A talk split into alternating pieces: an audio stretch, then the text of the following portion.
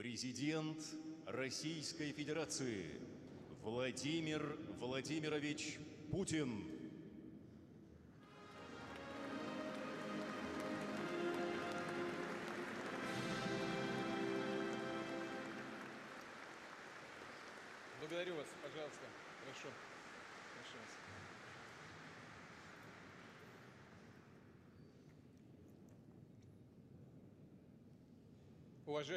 Estimados ciudadanos de Rusia, ciudadanos de las repúblicas populares de Donetsk, y Lugansk, residentes de las provincias de Gerson y Zaporozhye, diputados de la Duma Estatal, los senadores de la Federación de Rusia. Saben que en las provincias populares de Donetsk y Lugansk, en las provincias de Gerson y Zaporozhye, tuvieron lugar los referendos. Sus resultados ya están hechos y se conocen. Los residentes han hecho su elección. Esta elección no, tiene, no puede ser interpretada de diferentes formas. Hoy día, las provincias de las repúblicas Gerson y Zaporozhye, de las repúblicas populares de Donetsk y Lugansk, estoy seguro de que la Asamblea Federal apoyará la formación de cuatro nuevas regiones, cuatro nuevos sujetos de la Federación de Rusia, porque es la voluntad de millones de personas.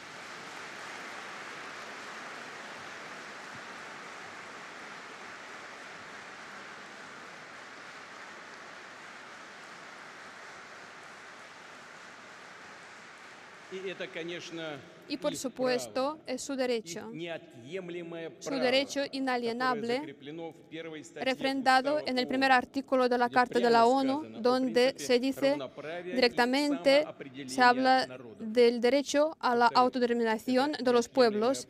Repito que es un derecho inalienable de los pueblos basados en la unidad histórica en nombre del cual iban venciendo las generaciones de nuestros antecesores, los que a lo largo de siglos han estado defendiendo a Rusia. En Novorossiya lucharon Rumyantsov, Suvorov y Ushakov. Iban fundando nuevas ciudades, Ekaterina II y Potemkin. Aquí lucharon nuestros antecedentes durante la Gran Guerra Patria. Siempre recordaremos a los héroes de la primavera rusa, a aquellos que en el año 2014 no se conformaron con el golpe de Estado en Ucrania, a todos que perecieron por el derecho de hablar, su propio idioma, a preservar su fe, sus tradiciones, el derecho a vivir. Son los combatientes de Donbass, las víctimas de Hatyn en Odessa, las víctimas del régimen de Kiev, son autodefensas y voluntarios. Son los residentes, los civiles, los rusos, los ucranianos, personas de diferentes nacionalidades. Es un- el verdadero líder Alexander Zakharchenko, Arsen Pavlov y Vladimir Zhoga, Olga Kachura y Alexei Mosgovoy. Es el fiscal Sergei Gorenko. Es Nurmagomedov Gachimagomedov y todos los oficiales que cayeron a lo largo de la operación militar especial. Son verdaderos héroes. Héroes de la Gran Rusia. Les pido a todos, a todos a reconocer su memoria con un minuto de silencio.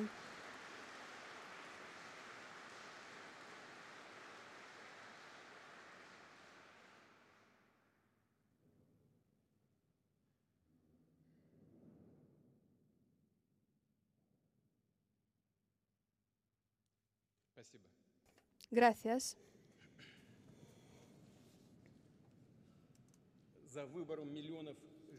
detrás de la decisión de millones de los residentes de las repúblicas populares de Gerson y está nuestro destino común y una historia milenaria.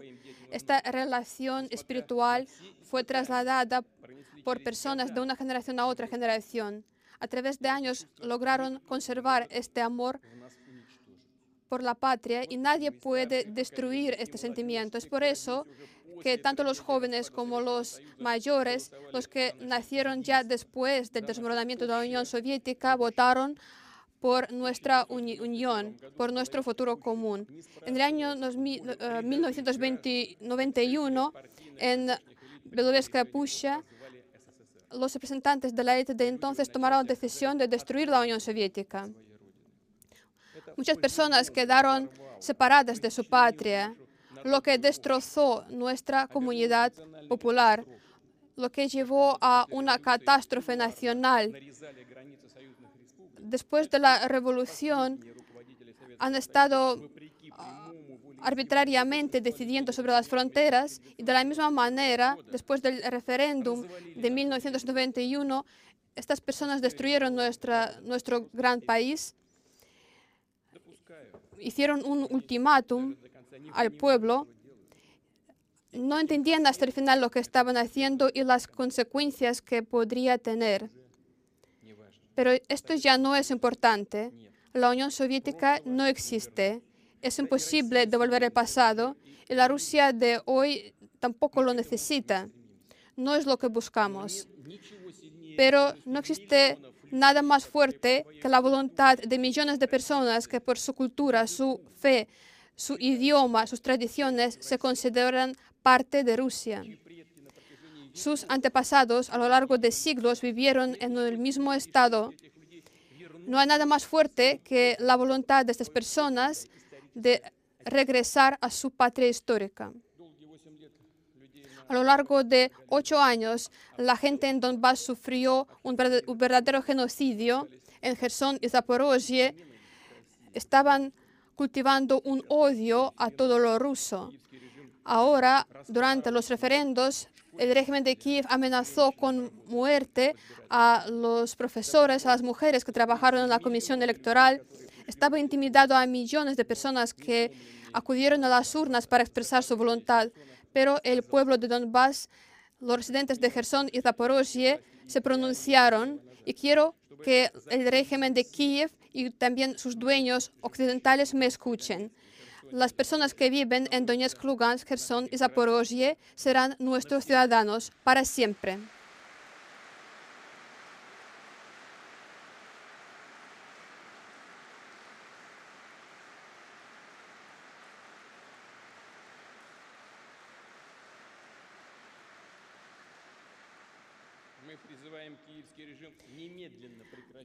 Llamamos al régimen de Kiev a poner fin al fuego, a las beligerancias y a la guerra desatada en el año 2014 y volver a la mesa de negociaciones. Estamos dispuestos a negociar, lo dijimos muchas veces, pero la elección de los residentes de Donbass, de Gerson y Zaporozhye no volveremos a debatirla. Rusia no va a traicionar esta voluntad.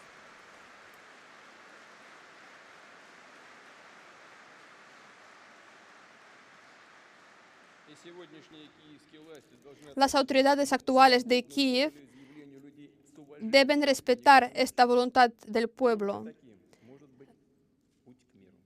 Solo así puede ser el camino hacia la paz. Vamos a defender nuestras tierras con todos los medios disponibles y haremos todo lo posible para preservar la seguridad de nuestra gente. En esto consiste la gran misión liberadora de nuestro pueblo. Vamos a reconstruir las ciudades y los pueblos de- destruidos, los museos, los hospitales, las escuelas. Vamos a desarrollar la infraestructura, las empresas, el sistema social, la educación y la sanidad. También vamos a trabajar en elevar el nivel de seguridad para que los residentes en estas regiones sientan el apoyo de todo el país, de toda Rusia, de todas las provincias de nuestra gran patria.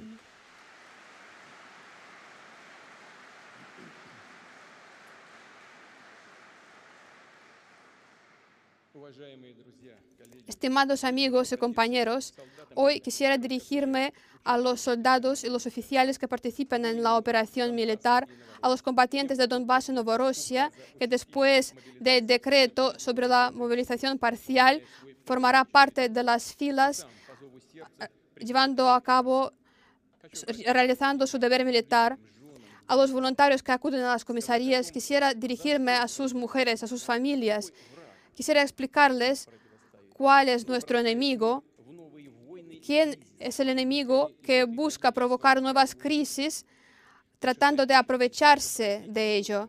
Nuestros compatriotas en Ucrania es una parte inalienable de nuestro pueblo, han visto cómo las élites occidentales y qué es lo que las élites occidentales preparan para todo el mundo quitaron las máscaras y demostraron su verdadera cara.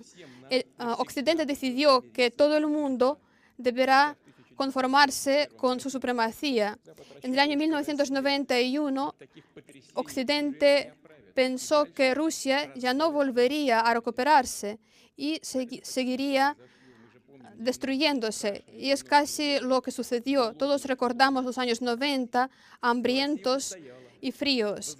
Pero Rusia resistió, se recuperó y volvió a ocupar su lugar en el mundo.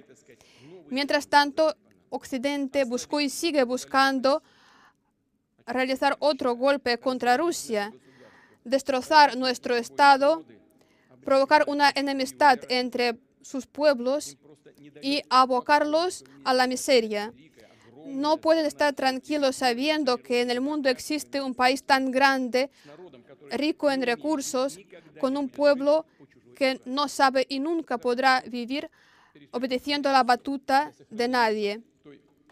Occidente busca preservar el sistema neocolonial que le permite saquear el mundo gracias al poder del dólar, recoger un tributo de toda la humanidad aprovechándose de э, este bienestar. Buscan preservar su renta y es su motivo. Es por eso que su deseo es destruir la soberanía de otros países. Es por eso que están en contra de los valores originales. Por eso buscan socavar los procesos de integración nuevas monedas y centros de desarrollo tecnológico. Para ellos tiene una importancia crítica que todas eh, las naciones se, se rindan y renuncian a su soberanía. Algunos de los países aceptan hacerlo, aceptan convertirse en vasallos, a otros los buscan sobornar y si no pueden, entonces van destruyendo naciones enteras, dejando ruinas y millones de vidas humanas destruidas, creando verdaderos enclaves de destrucción, colonias y semicolonias. Lo único que buscan es lograr su ventaja. Su intención de preservar este poder global es la verdadera causa de la guerra híbrida librada por el Occidente contra Rusia. Nos quieren ver su colonia, no quieren una colaboración mutuamente beneficiosa, nos quieren saquear, nos quieren ver como una multitud de esclavos. Es por eso наша культура, que atentan contra nuestros filósofos, porque para ellos наше развитие. nuestra cultura representa una amenaza, nuestro bienestar Им вообще y не prosperidad también son amenazas para ellos. нам. No necesitan nuestra Rusia, los que la necesitamos somos nosotros.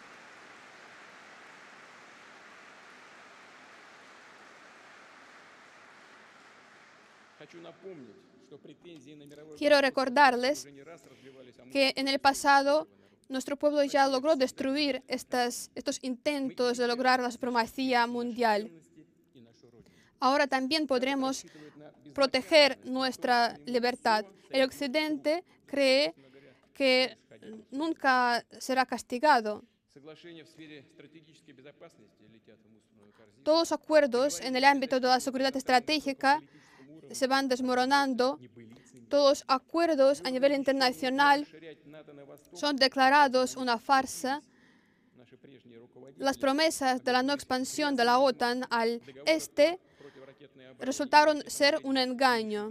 Los acuerdos sobre los misiles de largo y medio alcance también fueron cerrados. Por todas partes escuchamos que Occidente protege un orden internacional basado en reglas. Pero, ¿de dónde vienen estas reglas? ¿Quién acordó estas reglas? Es un absurdo total. Es un engaño y doble rasero. Creen que somos tontos.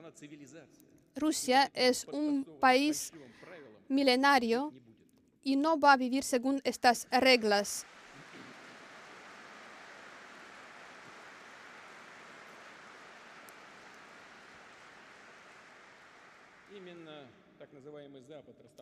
Es Occidente el que pisoteó el principio de la integridad territorial y ahora cree que es el que decide qué países, qué pueblos tienen derecho a la autodeterminación y qué pueblos no lo tienen. Se usurparon este derecho. Es por eso que les preocupa tanto la voluntad de las personas en Crimea, en Gerson, Zaporozhye, Lugansk y Donetsk no tiene ningún derecho moral a dar sus estimaciones. Nunca tuvo este, este, derecho y no lo tiene. No solo rechazan esta voluntad, su hegemonía tiene un carácter similar a apartheid, al totalitarismo, dividen a sus aliados en países civilizados y los demás que deben ser parte de la lista de bárbaros. Estas listas ya existen, demonizan a países y pueblos enteros, no hay nada nuevo en ello. Las élites occidentales siguen siendo las mismas. Son colonizadores, van discriminando y separando a los pueblos, los catalogando. Nunca vamos a conformarnos con este nacionalismo. Y es precisamente lo que es la rusofobia que se propaga actualmente en todo el mundo. El occidente está seguro, convencido de que su civilización debe ser un patrón para todo el mundo. Quienes no están con nosotros están en contra de nosotros. Incluso tratan de imponer a los demás el deseo de pedir perdón por los crímenes históricos de otros pueblos, sus propios crímenes históricos. Quisiera recordar al Occidente de que esta política colonial empezó en la Edad Media, después hubo el genocidio de los pueblos indígenas en América Latina, la destrucción de África, de China, lo que iban haciendo era promover la adicción a la droga en eh, países enteros cazando a personas como si fueran animales. Es algo es algo intolerable para lo que es la naturaleza humana. Estamos orgullosos de que fue nuestro país el que se puso a la cabeza de la lucha anticolonial para reducir la pobreza, la miseria, las enfermedades y el hambre. Una de las causas de la rosofobia de la ira, de la rabia de estas naciones en contra de Rusia es precisamente que no permitimos saquearnos durante, durante esta época colonial. Obligamos a los europeos a desarrollar un comercio mutuamente provechoso y lo logramos al crear un Estado íntegro que se iba fortaleciendo en base a los valores como son el Islam, la religión ortodoxa, el budismo, el idioma ruso y la cultura rusa. Se sabe que ah, se iban amasando planes de intervenir en Rusia también en el periodo posterior a 1917 no lo lograron hacer. El occidente logró tener acceso a las riquezas de Rusia a finales del siglo XX cuando el Estado quedó destruido entonces nos llamaban socios, pero nos trataban como su colonia. Sacaron millones de dólares de nuestro país. Lo recordamos, no olvidamos nada. Y, durante este tiempo, los ciudadanos de Donetsk, Zaporozhye y Lugansk votaron por reconstruir nuestra unidad histórica. Gracias.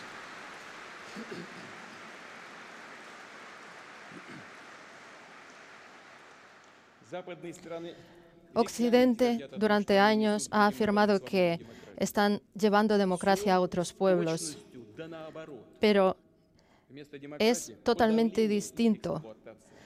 En vez de democracia y libertad, había violencia. Todo el orden mundial es antidemocrático y no es libre. Es Estados Unidos es el único país del mundo que usó dos veces armas nucleares aniquilando э, ciudades japonesas de Hiroshima y Nagasaki.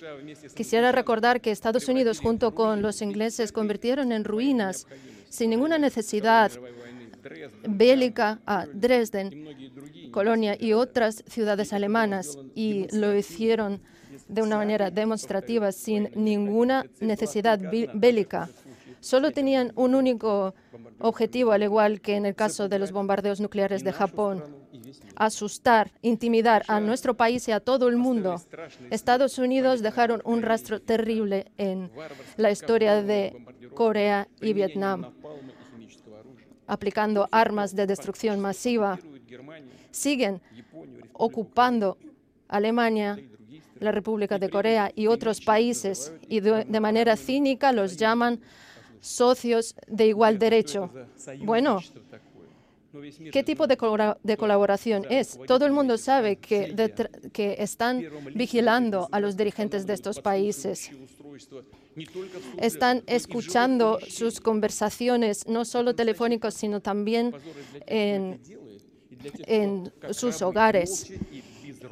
Y lo hacen como esclavos, tragándose este maltrato. Lo llaman solidaridad noratlántica. Las Precisamente con eh, su política destructiva, con las guerras, con los robos, provocaron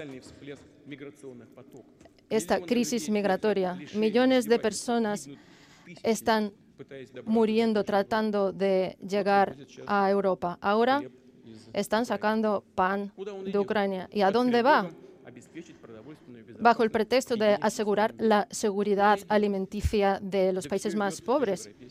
Pero todo va a los países europeos. Solamente el 5% de pan se fue a los países más pobres del mundo. Es otra estafa más y un engaño directo. Las élites estadounidenses básicamente están usando la tragedia de estas personas para debilitar a sus competidores, para destruir ah, a los estados nacionales. Se trata de Europa y de la, de la identidad de Francia, España y otros países con historia milenaria. Washington exige nuevas sanciones contra Rusia y la mayoría de los líderes europeos se someten a esta voluntad, sabiendo perfectamente que Estados Unidos, cabildeando esta este rechazo a los recursos energéticos de Rusia están llevando a la desindustrialización de Europa. Lo entienden perfectamente las élites europeas, pero prefieren servir a intereses ajenos. Se trata de una traición directa a, sus propios pueblos, pero es cosa suya. Los anglosajones tienen, eh, les parece poco con las sanciones. Ahora están organizando atentados, por ejemplo, en los gasoductos del Nord Stream que pasa por el fondo del mar Báltico. Prácticamente están destruyendo toda la infraestructura energética europea y todos saben quién se beneficia de eso. El que se beneficia fue el que lo perpetró. El dictado de Estados Unidos se basa en la fuerza violenta. Bueno, a veces tiene una, apariencia bonita, pero eh, en esencia es lo mismo, aplicando la fuerza. De ahí el despliegue de miles de bases eh, militares en todos los rincones del mundo, la expansión de la OTAN, intentos de crear nuevas alianzas militares. Eh, realizan un trabajo activo para crear una unión eh, entre Washington, Seúl y Tokio.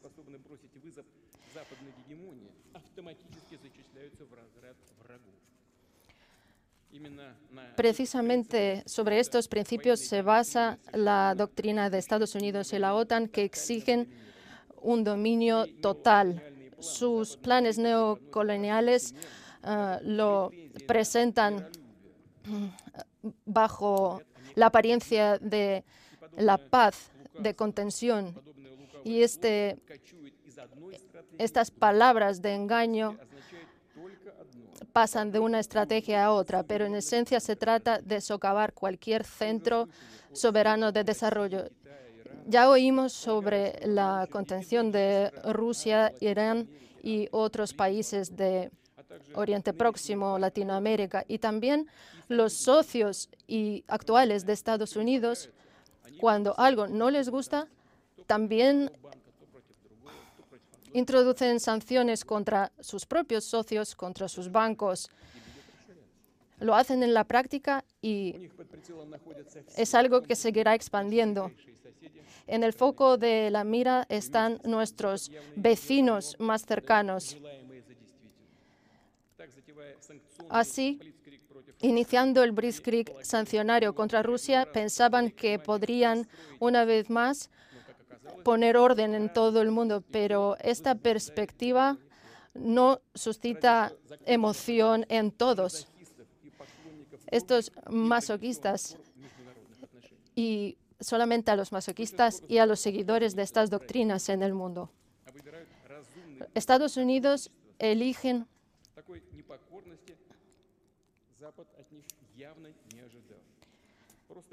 simplemente están utilizar el chantaje y la intimidación como métodos para alcanzar estos objetivos. No se trata solo del concepto de exclusividad que provoca un asombro, pero promueven una verdad- verdadera hambre informativa. Van hundiendo la verdad en un mar de noticias falsas, utilizando una propaganda agresiva, mintiendo. Por más improbable que parezca la mentira, mejor van a creer. Pero no se puede llenar a todo el mundo con dólares y con el, capitalismo no puede servir para calentar las viviendas. No se puede alimentar a la gente con papel. Lo que necesita son alimentos.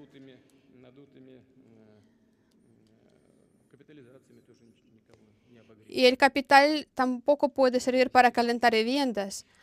Hace falta, hacen falta hidrocarburos por eso los políticos en Europa buscan convencer a sus pueblos a comer menos, a no calentar sus viviendas, abrigarse más. Y aquellos que, a aquellos que se preguntan por qué debemos hacerlo, los declaran extremistas, acusando a Rusia de todo- todos los desastres, vuelven a mentir. Quisiera subrayar que tenemos todas las razones para pensar que las élites occidentales no van a buscar salidas de la crisis energética y alimenticia que surgió por su culpa como resultado de su política a lo largo de décadas, mucho antes de nuestra operación en Ucrania.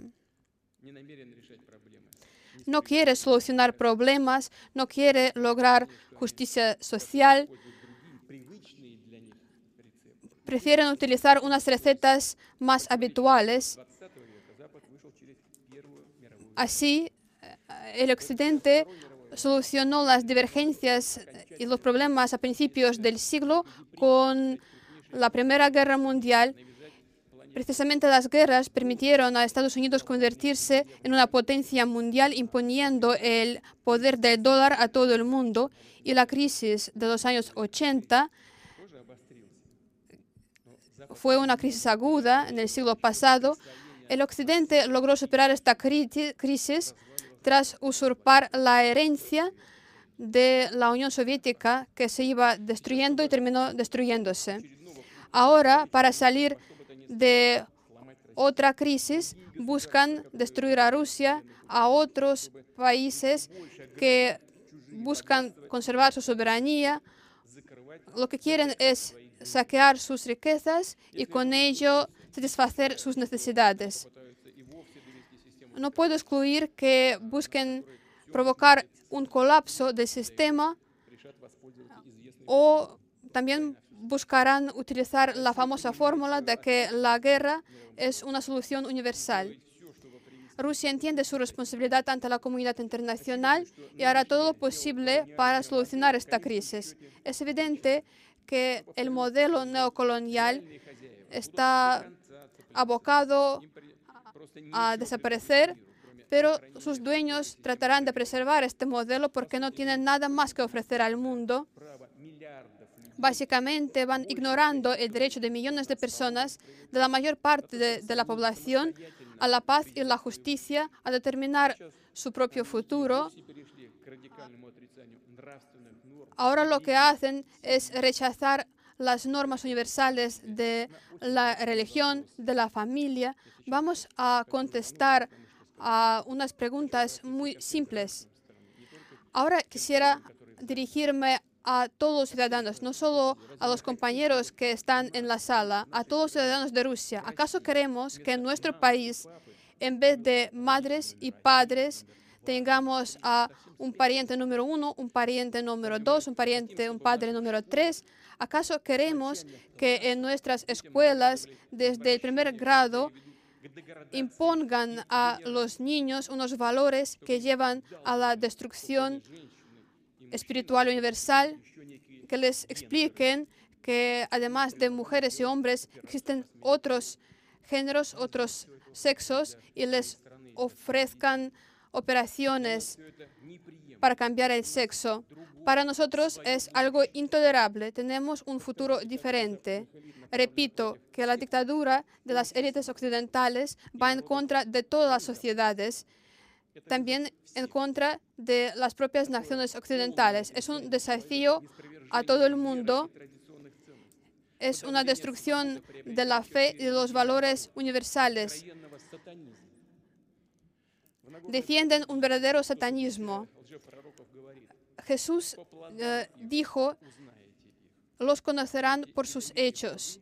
Y estos frutos, estos hechos ya son evidentes para no solo para Rusia, sino para personas en todo el mundo y en propio Occidente. El mundo entró en un periodo de transformaciones, se van formando nuevos centros de desarrollo que representan a la mayoría de la comunidad internacional y no solo están dispuestos a anunciar sus intereses, sino también a defenderlos y creen que un mundo multipolar es el modelo que les permitirá preservar su soberanía y preservar su perspectiva histórica, su derecho a una evolución pacífica. Y tenemos, hay muchas personas que piensan igual también en Estados Unidos y en Occidente. Vemos su apoyo en diferentes comunidades del mundo se va desarrollando un movimiento en contra de la hegemonía unipolar y este movimiento solo se va a fortalecer. Será precisamente la fuerza que determine la realidad geopolítica.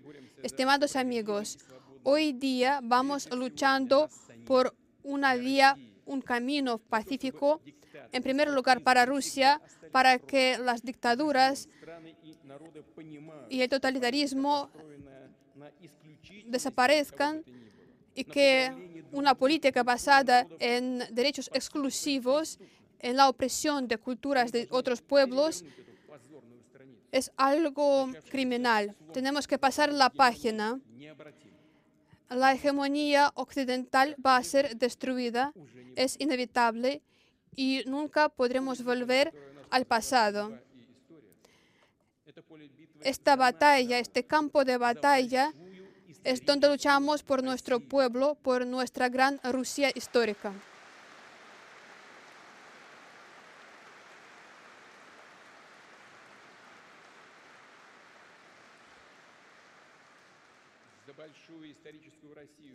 Por la gran Rusia histórica, por las futuras generaciones, por nuestros nietos y bisnietos, los debemos proteger de la esclavitud, de los terribles experimentos que pretenden destruir su alma y su espíritu. Vamos luchando para que nadie, a nadie se, les- se le ocurra que la cultura de Rusia puede ser borrada. Tenemos que uh, necesitamos una sociedad consolidada, eh, basada en la soberanía, en la justicia, en la libertad. Nuestros valores es amor por el prójimo, la generosidad. Y quisiera terminar mi discurso con las palabras del señor Ilin. Si creo que Rusia es mi patria, esto significa que amo en ruso, pienso y veo, hablo y canto en ruso, confío en la fuerza espiritual del pueblo ruso. Su espíritu es mi espíritu, su destino es mi destino. Su sufrimiento es mi pesar, su florecimiento es mi alegría. Detrás de estas palabras está la gran elección espiritual eh, la que siguieron muchas generaciones de nuestros antepasados a lo largo de siglos. Y hoy somos nosotros los que hacemos esta elección. Esta elección la hicieron los residentes de Donetsk, Lugansk, de las provincias de Gerson y Zaporozhye. Han decidido estar con su pueblo, estar con su patria, compartir su destino, vencer junto con ella la verdad está con nosotros, Rusia está con nosotros.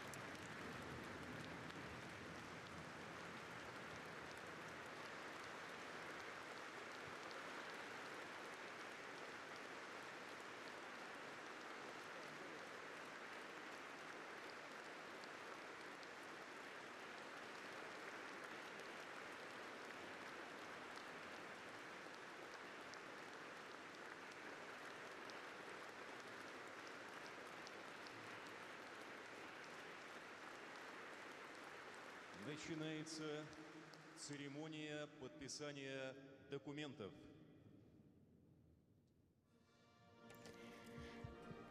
Empieza la ceremonia de suscripción de documentos.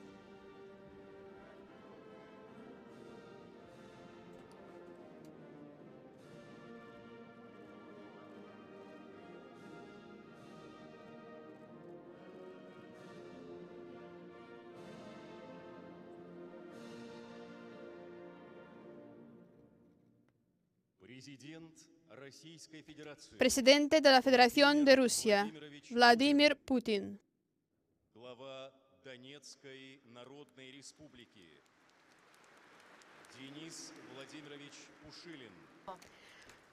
Denis Pushilin, jefe de la Administración de la República Popular de Donetsk, jefe de la Administración de la República Popular de Lugansk, Leonid Pasichnik.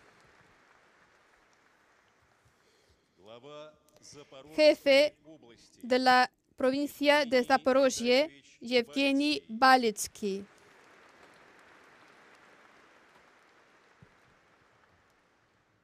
и глава Jefe Херсонской de la области, provincia de Gerson, Vladimir Saldo.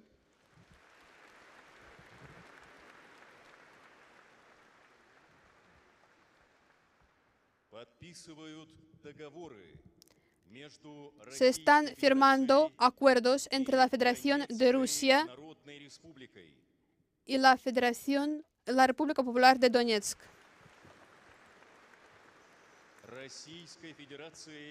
Entre la Federación de Rusia y la República Popular de Lugansk.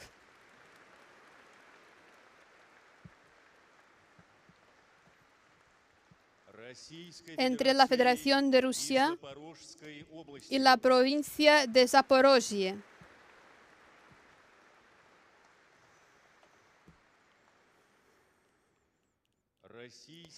entre la Federación de Rusia y la provincia de Gerson.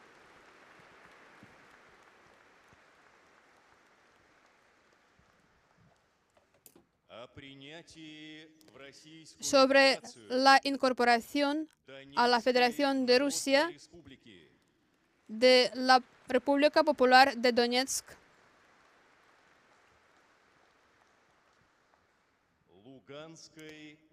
de la República Popular de Lugansk.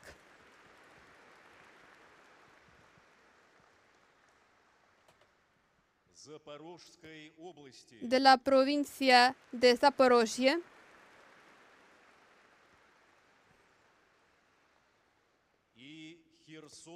y de la provincia de Gerson.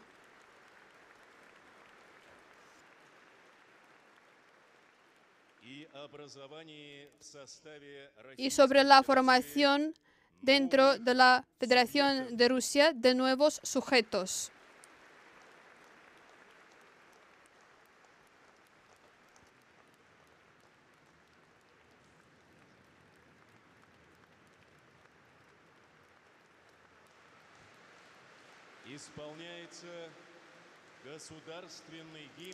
el himno estatal de la Federación de Rusia.